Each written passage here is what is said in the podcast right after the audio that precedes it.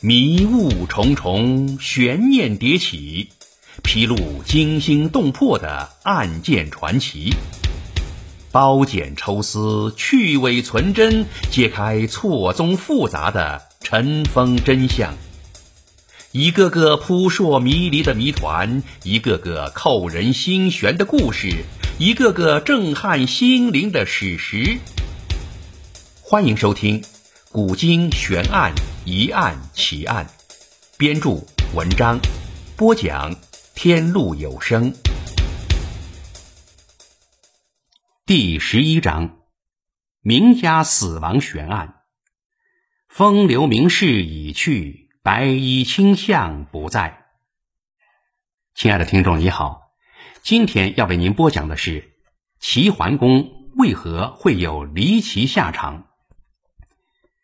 齐桓公姜姓吕氏，名小白。公元前六八六年，与公子纠争夺君位，取得胜利，做了齐国国君。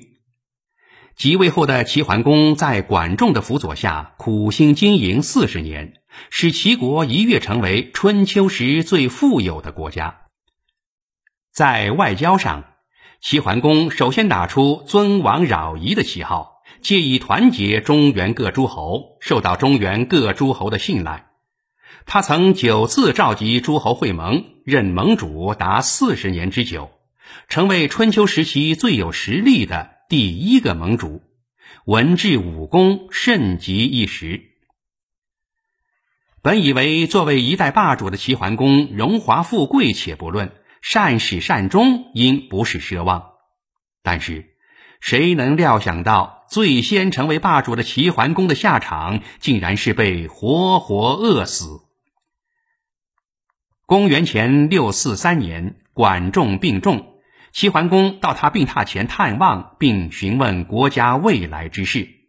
管仲交代说：“易牙、树雕、开方这三个人绝不能接近和信任。这三人是齐桓公身边的宠臣。”齐桓公问：“易牙把他亲生儿子煮了给寡人吃，表明他爱寡人超过了爱他儿子，为什么不能信任？”管仲说：“人世间最大的亲情莫过于爱子，他对亲生骨肉都不珍惜，怎么会爱国君呢？”齐桓公又问：“树雕割自己的皮肉进宫侍候寡人。”证明他爱寡人超过爱自己，为什么不能信任？管仲说：“他对受之于父母的皮肉都不爱惜，怎么会爱国君呢？”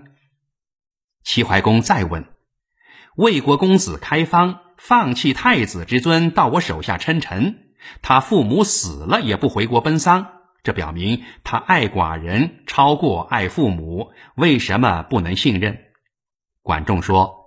最亲近的莫过于父母，父母死了都不回国奔丧，这样对待父母的人，怎能奢望他对您忠诚？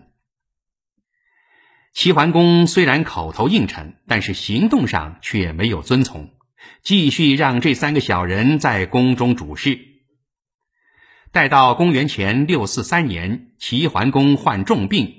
易牙、树雕等认为时机到了，便用桓公的名义张贴了一张布告，禁止任何人入宫，并堵塞齐宫大门，在大门前竖起了一道高墙，不准任何人进出。齐桓公病在床上，没有一个人过问，连想喝口水都不能。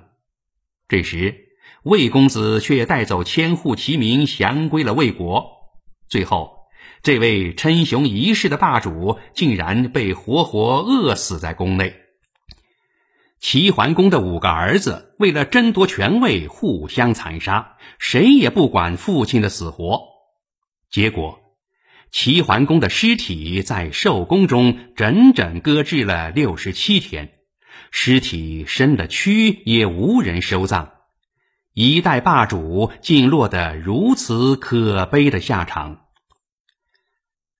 历史话外音，《春秋公羊传》说：“南夷北狄交，中国不绝如线。桓公攘夷狄而救中国。”齐桓公作为春秋时代的第一位霸主，他一向是被高度评价的。当时在夷狄的逼迫之下，中原各国的确遭到了极大的威胁，而通过改革而强盛起来的齐桓公，此时充当起了中原各国的保护神，打出了尊王攘夷的旗号。作为霸主，齐桓公又是会盟诸侯，又是插手别国事务，又是安定王室，又是征伐夷狄，可谓风光一时。好了，亲爱的听众，今天就为您播讲到这里，感谢您的收听，咱们下节再会。